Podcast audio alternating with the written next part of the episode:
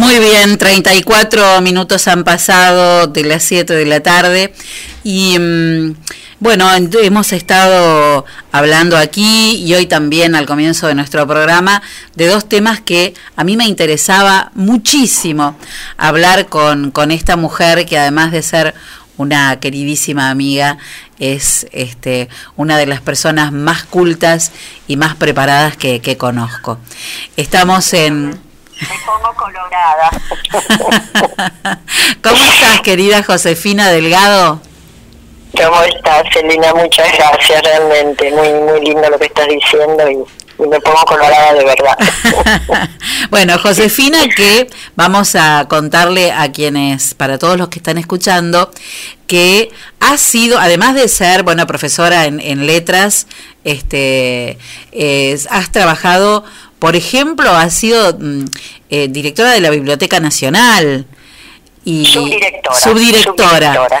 Pero sí, subdirectora, pero en una gestión donde realmente el que era el director, que era Francisco de Lich, con, no solo con respeto, sino también con gentileza, permitió que fuera yo la que manejara todo lo eminentemente bibliotecario. Por eso es que en general todos dicen fuiste directora.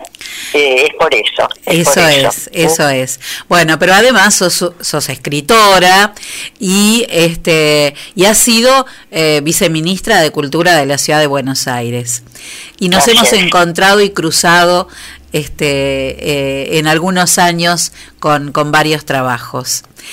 querida, querida José, em, en primer lugar, bueno, decía, eh, hay mujeres de la cultura que presentaron un petitorio eh, importante en Cancillería hace un par de días nada más, pidiendo por la situación de Afganistán, ¿no? Por los afganos. Seguro. Sí, sí, así es. Hace un par de días hemos tenido, porque bueno, una vez que, que, un documento como este se da publicidad, seguís recibiendo adhesiones y firmas, aunque ya, digamos, esté vencido el periodo que habías marcado, pero de todas maneras las recibimos. Y tenemos ya alrededor de doscientas y pico, y realmente es mucho, es mucho. Eh, nos inspiró no solamente la indignación de saber que estas mujeres afganas, algunas de las cuales yo he conocido, en la UNESCO, por ejemplo, y que en 20 años eh, pudieron desempeñarse no solamente yendo a la escuela, sino a la universidad y, adquiriendo, digamos, experiencia y desempeñándose en lugares realmente valiosos, internacionales y locales. Y en este momento están francamente asustadas y creemos que con motivo, porque saben que esto se termina esto se termina. Es decir, ya ha habido testimonios, ¿no es cierto?, de, de, mujeres que hasta el momento se desempeñaban como periodistas, algunas de las cuales han dejado, por ejemplo, de ir a televisión porque les da miedo hay, digamos declaraciones de ellas, alguna otra que hace que ha ido para cumplir con su tarea, luego bajo cuerda dice me estoy cuidando muchísimo, no digo ni la mitad de las cosas que quisiera decir, y bueno, y otra vez vestidas con lo que se llama burka integral, que es decir, es no solamente la burka que cubre la cabeza, sino que esto es de la cabeza a los pies. De la cabeza a los pies, con los ojos incluso cubiertos con, una red. Exactamente. espanto. Parece increíble, uno eh, se horroriza con esto, ¿no? Pero parece increíble que a esta altura de, de, de, los acontecimientos en pleno año y en el siglo que atravesamos, en el 2021, todavía eh, esto exista en alguna parte del mundo, esta radicalización exacerbada. Así es, así es, exacerbada, porque si bien ha habido, y esto se pudo ver en, un canal nuestro, ¿no es cierto?, en TN, porque hubo una entrevista eh, de una de las periodistas con, con el que es en este momento el vocero, el vocero talibán, si, si bien ellos dicen nosotros no vamos a hacer nada en contra de las mujeres, solamente tenerlas dentro de lo que significa la ley del Islam. Y ahí viene la historia, porque justamente ahí es donde está la cuestión. Claro, cierto? Claro, que es esto que eh, estamos diciendo la ley del Islam, digamos, ¿no? Claro. Este, que es un horror, horror. Em, qué difícil que va a ser, este, o qué difícil es ya para para estos países eh, enfrentar esta realidad, ¿no? Para el mundo entero, me parece.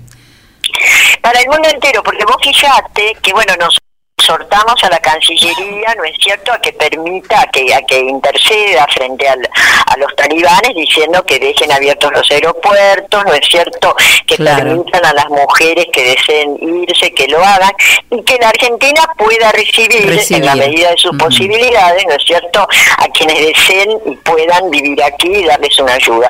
Pero hace un rato ya hubo dos explosiones en, en, las, en los alrededores del aeropuerto de Kabul. Sí, ese, exactamente, con muertos. Más de 11 muertos, creo. ¿eh? Así es, así es. Entonces, quiere decir que tampoco están dejando no es cierto que se vayan, que se refugien. Y justamente uno de los periodistas dijo, la gente no se mueve del aeropuerto, prefiere morir a que le quiten la posibilidad de huir. un horror.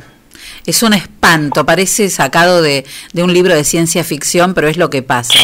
y uno, este, uno escucha a veces muchas voces que cuando se habla de, de estos temas, que, que eh, por supuesto que son universales, que tienen que ver con, con las relaciones, sobre todo en este mundo globalizado en el que vivimos, hay algunas voces que dicen, che, pero con todos los problemas que tenemos, tenemos que hacernos cargo o hablar de la importancia. Ah. y uno no puede menos que pensar en Brecht. Es muy bueno que lo digas, es muy bueno que lo digas, porque nos ha pasado con Susana Reynoso, que es la, periodista con la que yo, digamos, entre las dos nos pusimos de acuerdo para encarar esto, y de pronto... El dúo dinámico, les digo yo. ¿Eh? Claro, claro. ¿Cómo? El dúo dinámico, les digo yo. El dúo dinámico, totalmente. Y bueno, y de pronto también ella me comentaba, me decía, a ver, te digo, en Cancillería que hablé con tal, en general eran varones, te voy a decir, ¿eh? No, no, yo no soy una feminista este, furiosa, digamos, soy moderada, pero en general eran varones que decían, bueno, pero nosotros tenemos niños que se mueren de hambre, nosotros tenemos, bueno, sí, obvio, y qué lamentable que es, ¿no? Que sea verdad. Mm. Pero eso no quiere decir que no puedas pedir por otros que también lo necesitan. Totalmente, ¿no? Pero aparte uno, eh, a mí me sale, me salta enseguida este Brecht, ¿no? Eh, hoy me toca a mí. totalmente. A ver, ¿te acordás bien? Eh, no me lo acuerdo de memoria, pero... No, yo tampoco. Vos, te lo acordás, pero lo vamos a buscar. No, de, memoria de memoria no, pero dice algo así como cuando veas que este, en la puerta de al lado, ¿no es cierto? Este, está pasando algo amenazador, bueno Sí, sí. Este, yo lo, reduciría al refrán vulgar que es cuando las barbas de tu vecino veas afeitar claro. a remojar. Hoy, hoy claro, claro, hoy te lleva, hoy me llevan a mí, pero ya es demasiado tarde. Digamos, no te importó nada cuando se llevaron a uno y al otro y al otro y hoy es tarde. Digamos, todos somos todos en este mundo, más hoy. Bueno, Josefina, esperemos que, que esto pueda tener, este, por lo menos que se haga escuchar, que, que, mm, que, con que las mujeres pudieran salir, eh, no es la solución, pero bueno, es lo que se puede. seguro es lo que se puede. Seguro.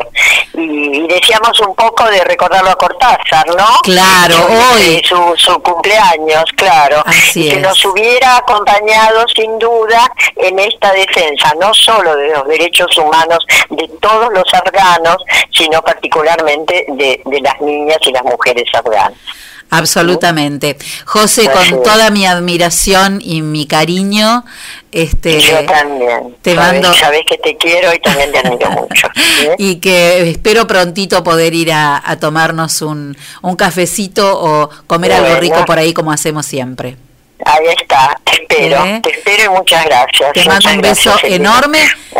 y lo, y lo celebramos a, a Cortázar con un buen jazz ¿eh? de Charlie Ay, me parece buenísimo, me parece buenísimo, muchas gracias. Te mando un beso enorme. Grande, hasta prontito.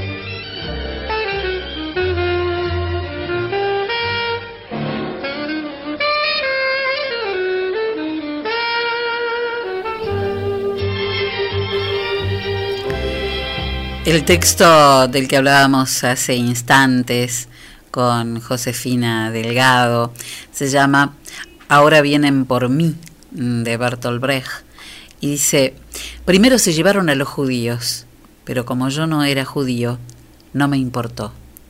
Después se llevaron a los comunistas, pero como yo no era comunista, tampoco me importó. Luego se llevaron a los obreros, pero como yo no era obrero, tampoco me importó. Más tarde se llevaron a los intelectuales, pero como yo no era intelectual, tampoco me importó. Después siguieron los curas, pero como yo no era cura, tampoco me importó. Ahora vienen por mí, pero ya es demasiado tarde.